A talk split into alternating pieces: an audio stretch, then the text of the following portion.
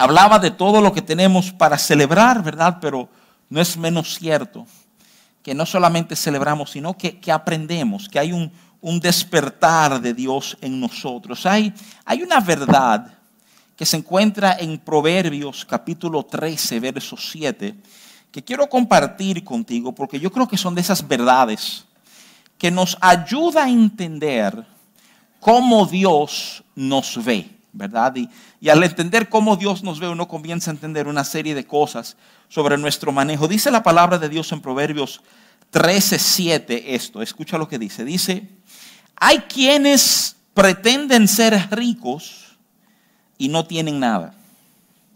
Y hay quienes pretenden ser pobres y tienen muchas riquezas. Te lo repito, ¿verdad? Hay quienes pretenden ser ricos y no tienen nada.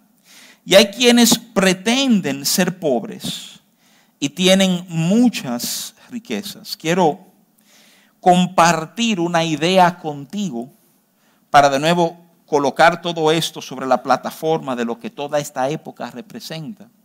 Y déjame ayudarte a, razonar un poquito en el entendimiento de que si uno cree lo que Proverbios 13, nos dice, la Biblia nos está enseñando que tú y yo no siempre valoramos las cosas correctamente.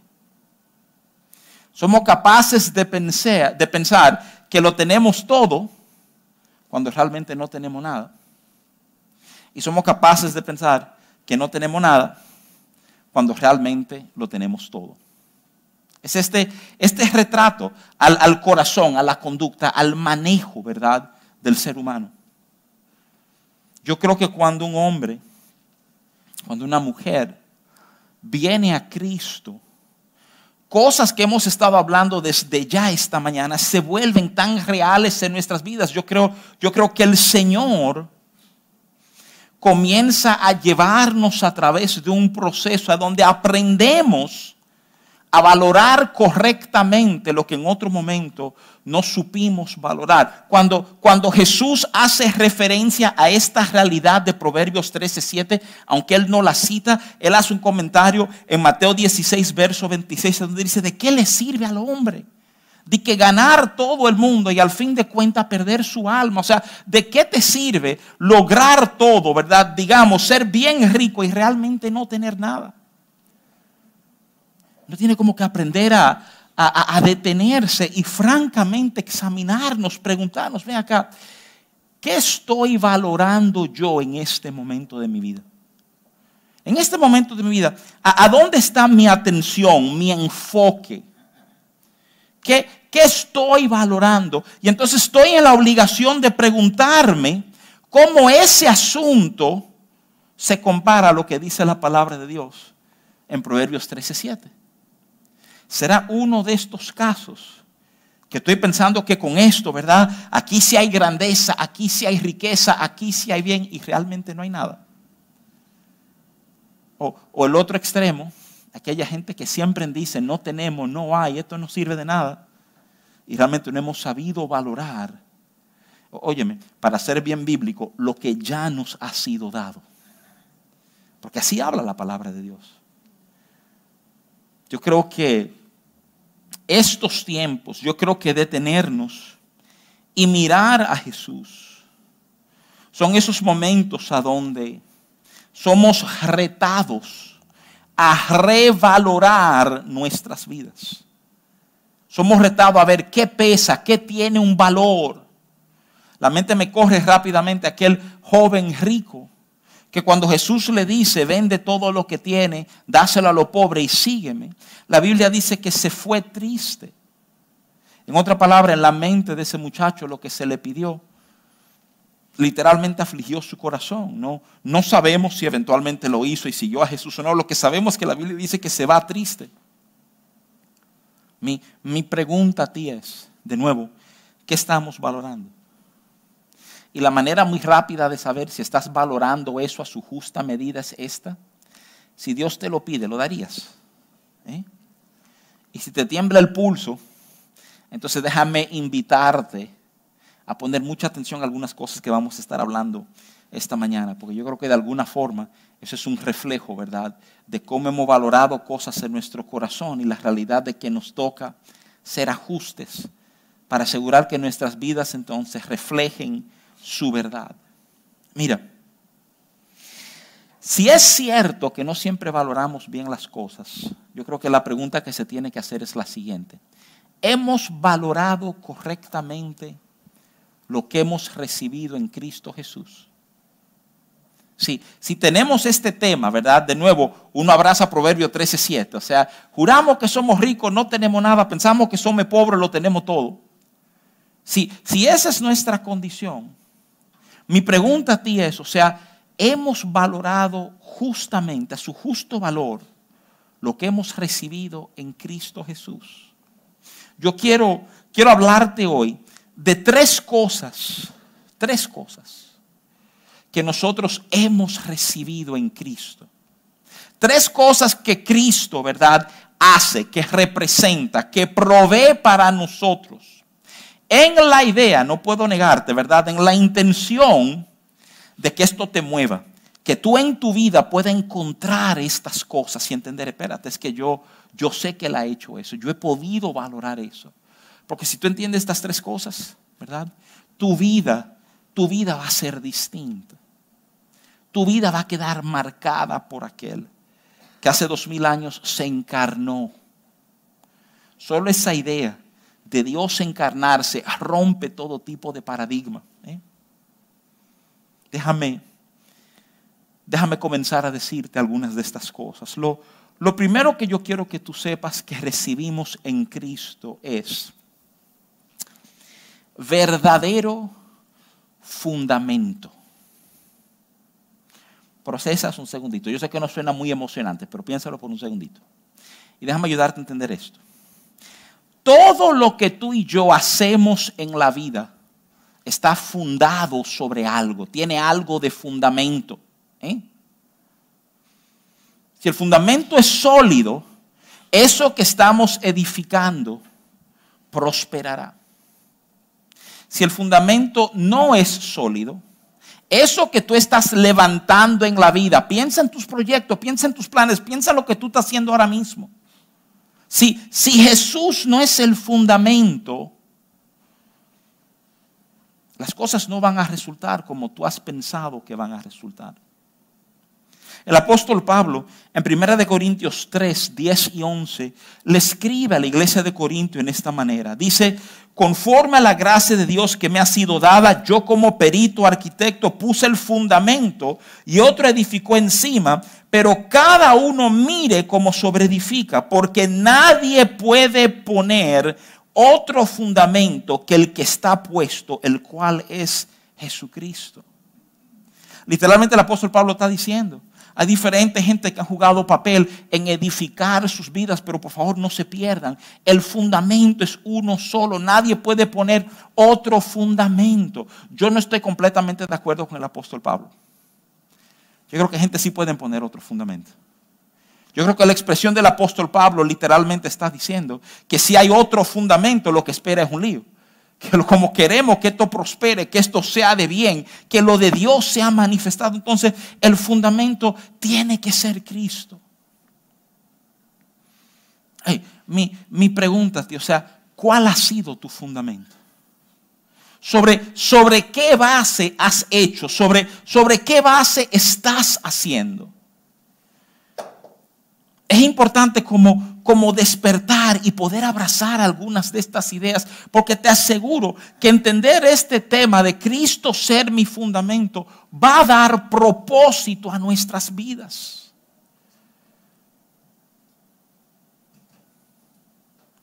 Pienso en las veces que he escuchado a alguien decir, sí se puede o sí tú puedes. Tú quieres saber algo, nadie te dice si tú puedes con la intención o con la idea que tú vas a fracasar o que no va a dar la idea o que te vas a enchivar en el proceso. Pero cuando pretendemos edificar sin Cristo, eso es lo que ocurre. Déjame decirte esto. Creo que en parte es lógico, pero son de esas verdades que a veces no nos detenemos a examinar. ¿Tú sabes lo que tener un fundamento te permite hacer? Te permite moverte correctamente. Cuando hay un fundamento hay tracción, tus pies dan sobre algo que sostiene y te puedes mover. Entonces gente tratando de correr sobre agua, tratando de caminar a velocidad en arena.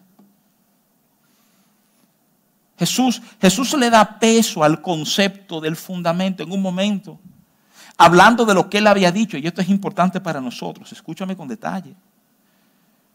Él compara a la gente que oyen a su palabra contra aquellos que la oyen y la ponen por práctica. Y cuando él compara a los dos grupos, la referencia que él usa es uno de fundamento. Él dice que oír su palabra es como edificar sobre arena, pero oír y poner por práctica es como edificar sobre roca. Y lo que nos advierte es que cuando viene la tormenta, y óyeme, eh, no, es por ser profético, solo hay que abrir los ojos y ver este año, tormentas vendrán. Tu fundamento va a decidir lo que pasa contigo. Un buen fundamento, las tormentas no son nada. Un fundamento malo. Y cualquier lluviecita de dos o tres días te crea problemas muy serios. Quiero que te entiendan algo. En, en, Cristo hay un fundamento, Dios nos mueve. Solo considera la historia de Jesús. O sea, fuera de relajo, es un paralelo. Piénsalo, pero piensa en la historia de Jesús. Tú has pensado en todo lo que se movió gente en esa historia. Y yo creo, yo creo que tiene un valor. Yo creo que hay una figura para nuestras vidas ahí. Piensa en esta manera. José y María se movieron de Nazaret a Jerusalén, 111 kilómetros aproximadamente los magos se movieron desde el oriente. Los pastores se movieron desde el campo para llegar al lugar del pesebre. Qué cosa extraordinaria, que todas las cosas que tiene a Dios envuelto en esa narrativa envuelve que gente se mueve de un lugar a otro. Piénsalo por un segundito. Si, si tu anhelo en la vida, y entiendo que debe ser, que es saludable, que es natural anhelar movernos, anhelar progresar, anhelar crecer. Pero considéralo por un instante. Sobre, sobre qué fundamento me muevo. ¿Qué avala mi crecer? Tú comienzas a entender que Cristo es ese fundamento para uno moverse. Entonces, tú sabes, parte, parte de lo que ha pasado, déjame, déjame decirte esto. Lo voy a tocar al final, pero, pero te adelanto esto, ¿verdad? La, la encarnación de Cristo obliga a redefinir algunos conceptos, aún para la gente que amaban a Dios y no habían entendido completamente algunos conceptos. Piensa, por ejemplo, esto. La idea de un Dios santo Quiere decir que eso es algo tan extraordinario que si un pecador entrara en la presencia de un Dios santo, el pecador moriría. Por eso, cuando Isaías tiene una visión de Dios, lo primero que sale de la boca del profeta es, ay de mí, soy hombre muerto. ¿Eh? ¿Lo que sucede? Con la encarnación del Mesías, el concepto de santidad tiene que ser redefinido. Porque de alguna manera la realidad del Mesías habla de un Dios cercano. Un Dios, como bien hemos dicho esta mañana, Emmanuel con nosotros. ¿Por qué es importante esto? Oye, ¿por qué? Oye, ¿por qué? Porque eso quiere decir que Él está contigo a donde quiera que tú estés. Si, si lo tuyo es ser chofer de carro, ¿tú sabes que Él está contigo en el carro? Si tú pasas el día sentado en un escritorio, tú sabes que Él está contigo en el escritorio. Tú sabes que Él fue al gimnasio contigo. Aquellos que visitan gimnasios, ¿verdad? fue al supermercado. Estuve en el salón. Quiero, quiero darte estas ideas, no para incomodar tu vida. No se ofrezco, pero el Señor tentó, yo no tengo ni un momentito solo, ¿verdad? Que como algunos reaccionan frente a esa noticia pero para ayudarte a entender que Él es tu fundamento en cada una de esas áreas. Que, que, la idea de que la iglesia es lo santo y todo allá afuera, eso es secular y Dios no tiene interés. La encarnación fue Dios meterse en nuestros asuntos. Es la confirmación de que Dios quiere y puede prosperarte en lo que tú estás haciendo. Quiero animar tu corazón a entender que en Cristo tenemos un fundamento. Lo segundo que tenemos en Cristo, y es un tema que se menciona mucho desde este púlpito y sé que en nuestras iglesias hijas, es que, es que recibimos una identidad. La, la pregunta que muchos piensan tener resuelto de quién soy, honestamente no está tan resuelto como muchos piensan. Y solo hay que tirar la mirada a la sociedad para uno descubrir eso. Darse cuenta que uno que pensaba que es una cosa se despierta y ahora entiende que es otra cosa. Las familias disolviéndose entonces yo era parte de una familia, pero mis padres se divorciaron. ¿De qué soy parte ahora? Nuestras historias pesan mucho. Me pusieron un apodo cuando muchachito que no me gustaba nada y así me han conocido mi vida entera, aunque yo resiento que me llamen así. Y entender que en Cristo no solo tengo un fundamento, tengo una identidad. Cristo, Cristo nos obliga, escúchame, nos, nos obliga a reexaminar lo que quiere decir tener una identidad. Ustedes bien saben que en un momento Él dice, ¿quiénes son mis hermanos y mi madre sino aquellos que hacen la voluntad de mi Padre? Hay, hay un concepto de familia que trasciende el ADN de cada persona que está ligado al espíritu de cada persona. Que conociendo lo peor de nosotros, nos ama entrañablemente. Esos son de esos conceptos que me, me, matan y te explico por qué. Porque de las cosas que uno ha hecho por año, bregar en, en consejería y en terapia con gente y con parejas ¿Cuántas, ¿Cuántas imágenes falsas tenemos? ¿Cuántas identidades basados, señores, en nada? En, en engaños, en mentiras, en espejos y humo. Y entender que en Cristo encontré a alguien que me vio y sabía quién era y me abrazó como sea. Y no te equivoques, un amor, y yo he enseñado de esto, que no me deja donde me encuentra. Eso es parte de lo que tenemos que ajustar hasta en la idea de nuestra relación con Dios. No es simplemente Dios con nosotros, es nosotros con Él.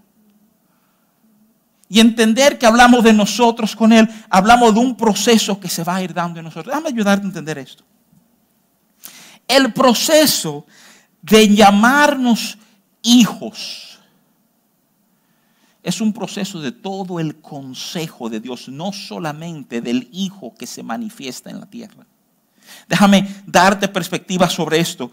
Efesios 1:5 dice, en amor, habiéndonos predestinado para ser adoptados hijos suyos por medio de Jesucristo, según el puro afecto de su voluntad. Efesios 1:5 está hablando de Dios Padre. Está hablando de que Dios Padre, ¿verdad? predestinó nuestras vidas para ser adoptados hijos suyos. Primera de Juan 3.1. Habla de mirad cuán amor nos ha dado el Padre para que seamos llamados hijos de Dios.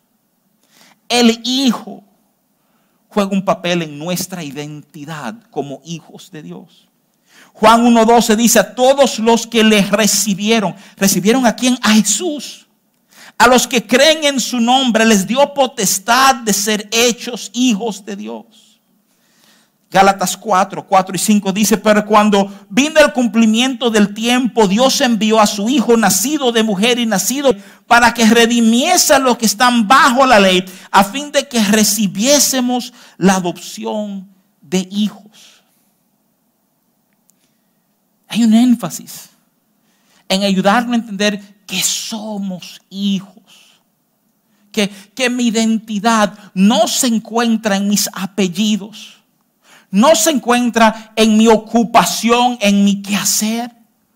Muchos de ustedes han tenido la experiencia, yo le he narrado en momentos, de saludar a una persona que se te presenta como el ingeniero, doctor, licenciado, fulanito de tal.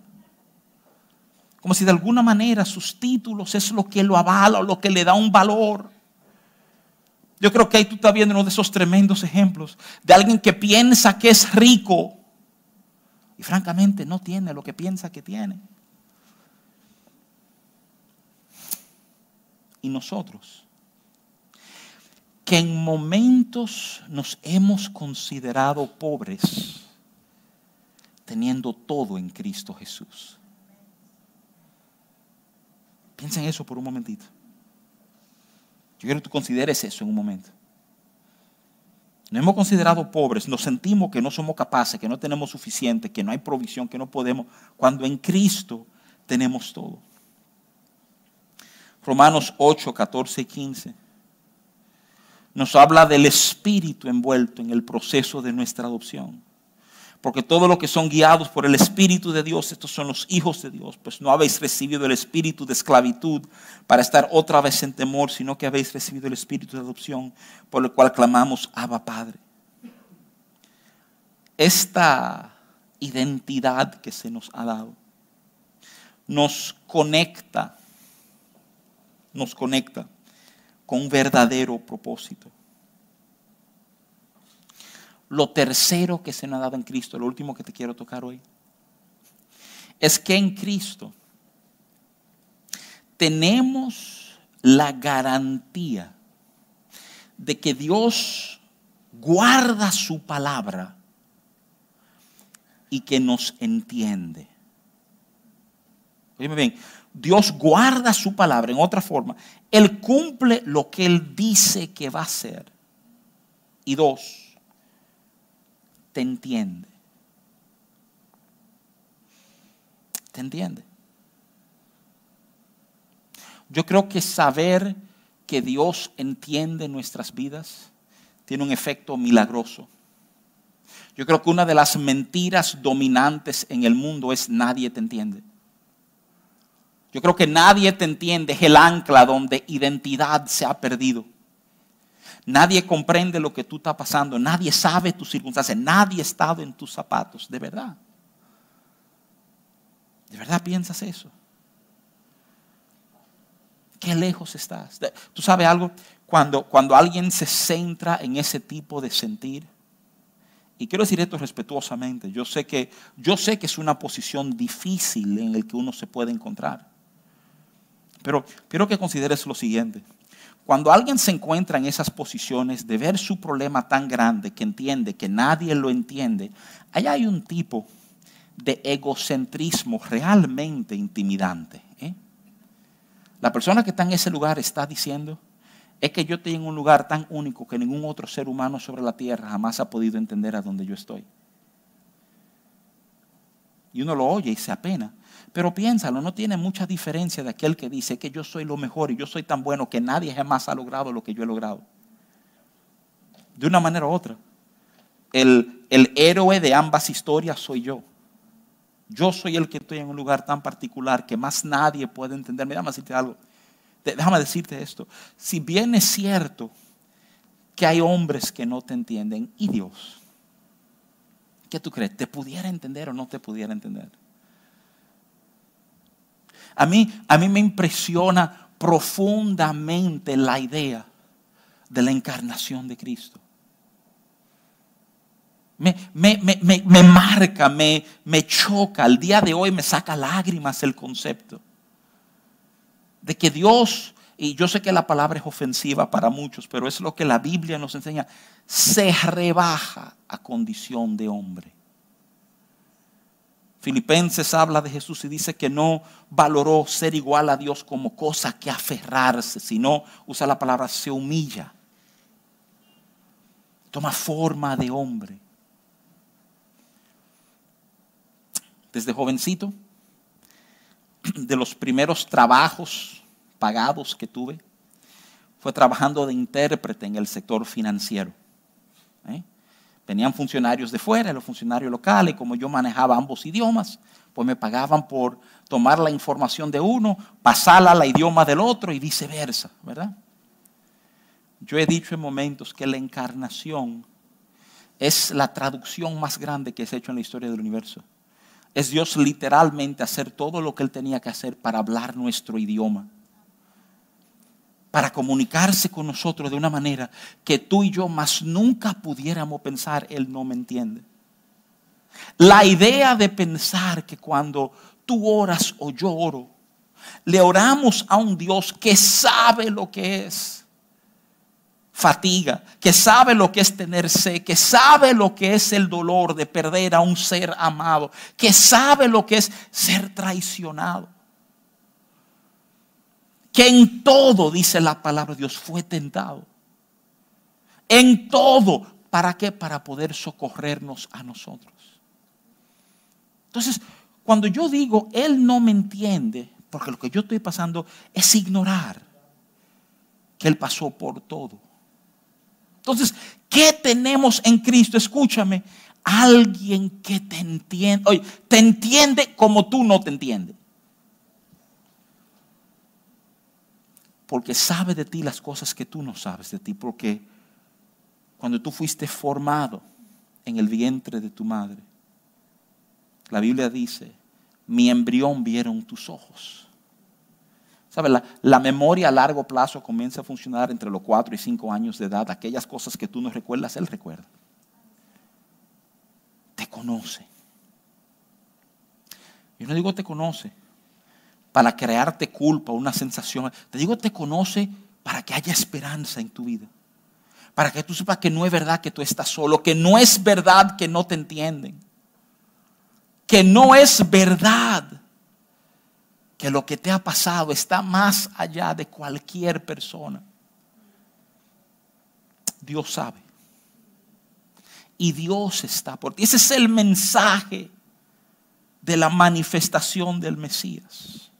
Mateo 1:23 dice, he aquí, una virgen concebirá y dará a luz un hijo y llamará su nombre Emmanuel, que traducido es Dios con nosotros, Dios en nuestra realidad. Dios con nosotros quiere decir que nuestra visión cambia. No es simplemente que Él me acompaña en mis problemas, sino que todo lo que me ocurre ahora me ocurre estando yo en Cristo. Piensa eso por un momentito. No es el simple hecho que en vez de haber dos aquí hay tres. Es el hecho de que todo lo que me ocurre cuando Él es mi fundamento y mi vida, me ocurre en Cristo. ¿Sabe de las cosas que a mí me impresiona de la historia de la natividad? Y te lo cité hace un momento, cómo se mueven cosas. Te habla de un Dios capaz de mover cosas en tu vida capaz de mover cosas. ¿Tú sabes, ¿Tú sabes cómo comienza la historia de la narrativa del nacimiento de Jesús? Comienza hablando de una persona. Y es una persona ignorada casi en todas las narrativas del nacimiento. ¿Tú sabes bien cómo comienza?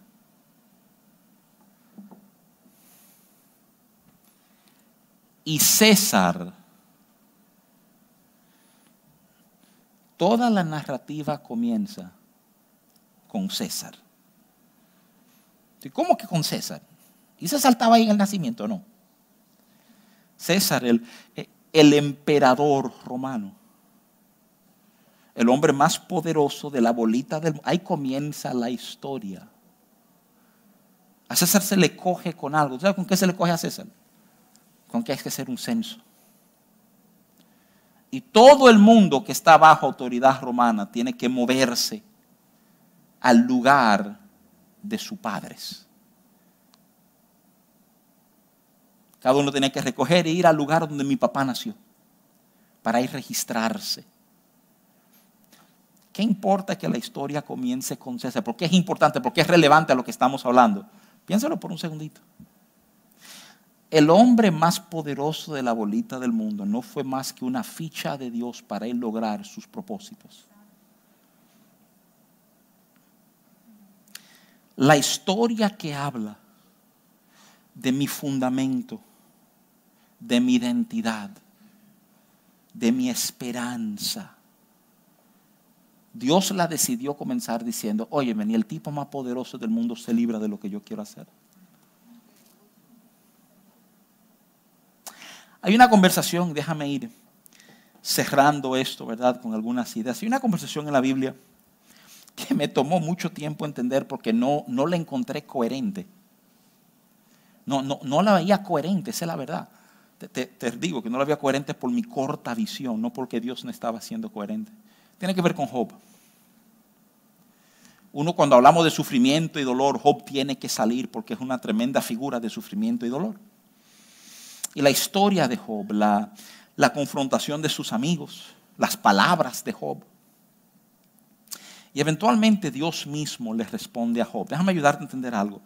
La crisis de Job se dispara por pérdidas de cosas muy terrenales. Perdió sus animales y su riqueza y sus casas y sus hijos. Y cuando Dios le viene a preguntar a Job, porque sé que Dios llega, Dios dice, ok, suficiente, he escuchado suficiente, párate, ciñete los lomos como un hombre, que ahora yo voy a preguntar y tú me vas a responder a mí. Ya que tú te la has pasado preguntando, ahora yo tengo mis preguntas. ¿eh? Y arranca Dios a preguntar. ¿Conoce tú el nombre de todas las estrellas? ¿A dónde estaba tú cuando yo fundé la tierra?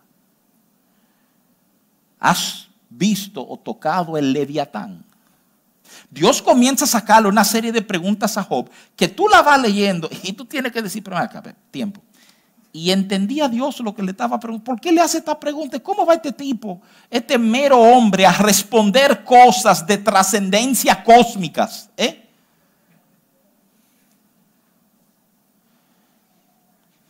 Uno quiere decir, uno, con, respeto, uno quiere ver a Dios y decir, oye, abusador. ¿eh?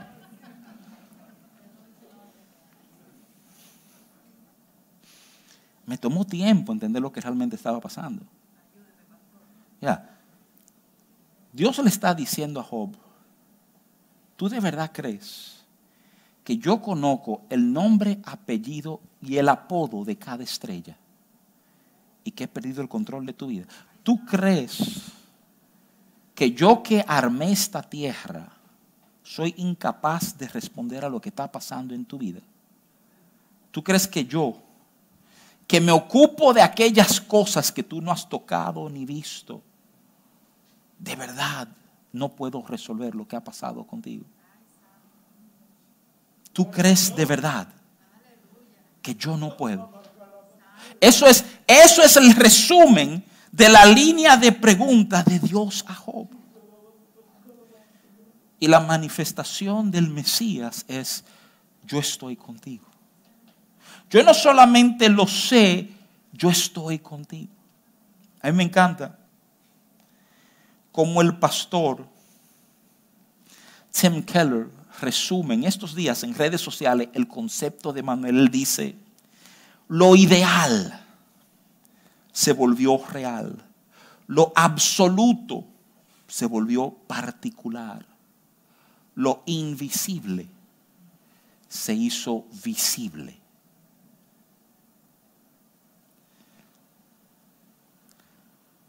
La realidad de entender que Dios está con nosotros cambia cómo vivimos obligatoriamente.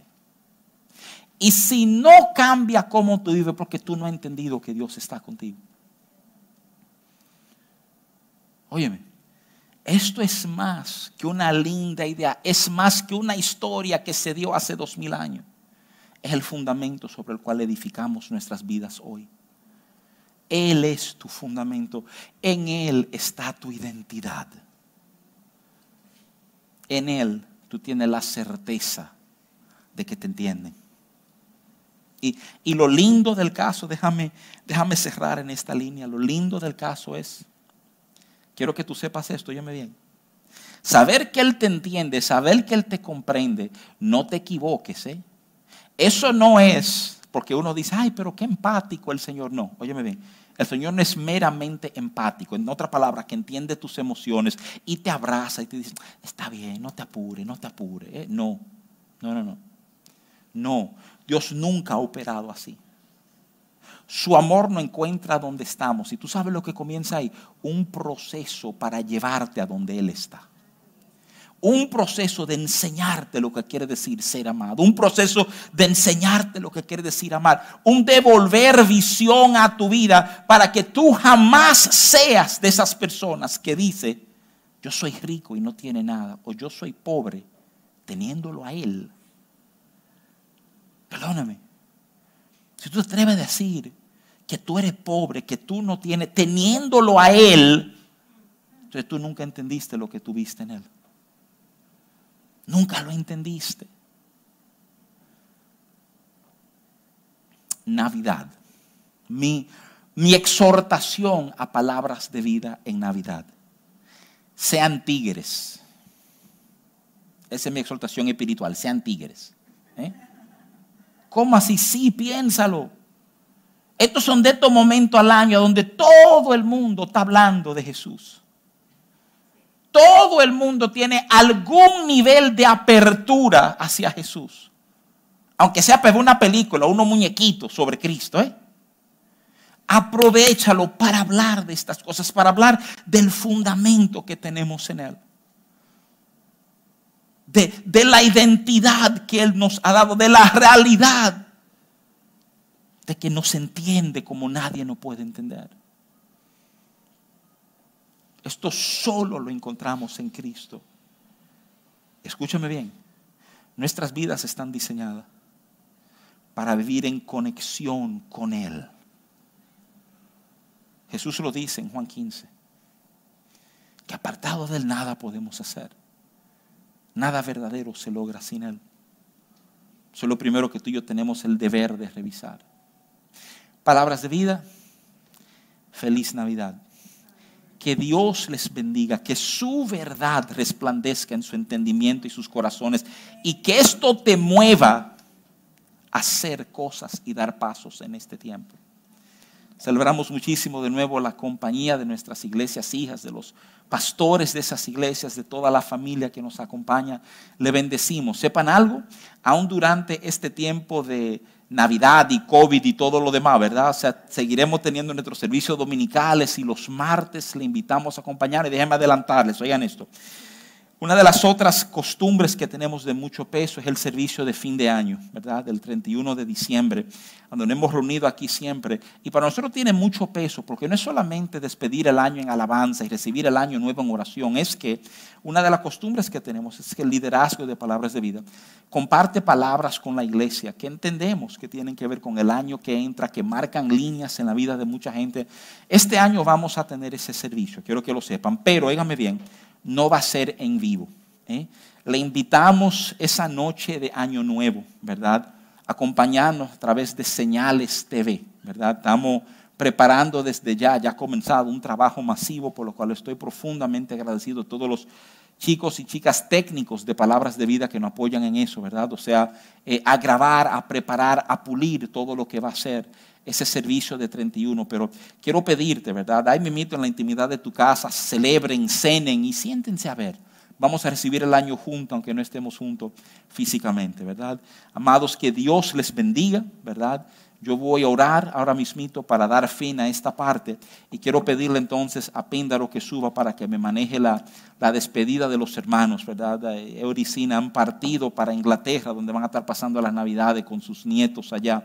Vamos, vamos a orar entonces y darle gracias. Le puedo pedir que se pongan de pie, vamos a orar esta mañana, vamos a darle gracias al Señor por este tiempo y gracias por su palabra. Señor, celebramos tu fidelidad. Gracias, gracias, gracias, gracias. Gracias por amarnos de esa manera. Yo bendigo la vida de cada persona que ha escuchado de estas palabras, Señor, y pido que tu Santo Espíritu haga una obra muy particular en nosotros. que nos midamos por esta palabra. Señor, si somos de aquellos que hemos pensado que somos ricos y no tenemos nada, cuán agradecidos estamos de tu misericordia sobre nuestra vida. Y si somos de aquellos que pensábamos que éramos pobres teniéndolo todo, en asombro respondemos a tu gracia. Señor, en Cristo lo tenemos todo. Vida, esperanza, identidad, fundamento, pertenecemos a ti. Yo pido que aún ahora tú confrontes nuestros corazones y si nos encontramos en necesidad de Jesús, que podamos abrir nuestros corazones y es donde estamos decir, te necesito. Yo sé que he sido pecador, quiero vivir para ti. Que tú seas mi fundamento, mi paz. Tú que me conoces como nadie, infunde aliento de vida en mí. Te entrego lo que soy, hazme una nueva criatura recibo el perdón de Cristo Jesús. Señor, yo pido que tú bendigas cada corazón que hoy ha entendido y reconocido su necesidad de ti. Que tú seas quien devuelva aliento a nosotros. Pienso, Señor, en esa verdad. Pienso que cuando el profeta Isaías profetiza sobre la visitación mesiánica, no habla solamente de pueblo que andaba en tinieblas, sino pueblo que andaba en valle de muerte, vio gran luz. Muerte habla de separación, de distancia. Tu encarnación rompe el concepto de un Dios distante. Te acercaste a nosotros. Y nuestros corazones hoy se acercan a ti, Señor, en respuesta. Gracias te damos. Te bendecimos, Señor. Gozosos estamos en expectativa de lo que viviremos en ti te reconocemos. Gracias te damos en el nombre de Jesús. Amen. Amen.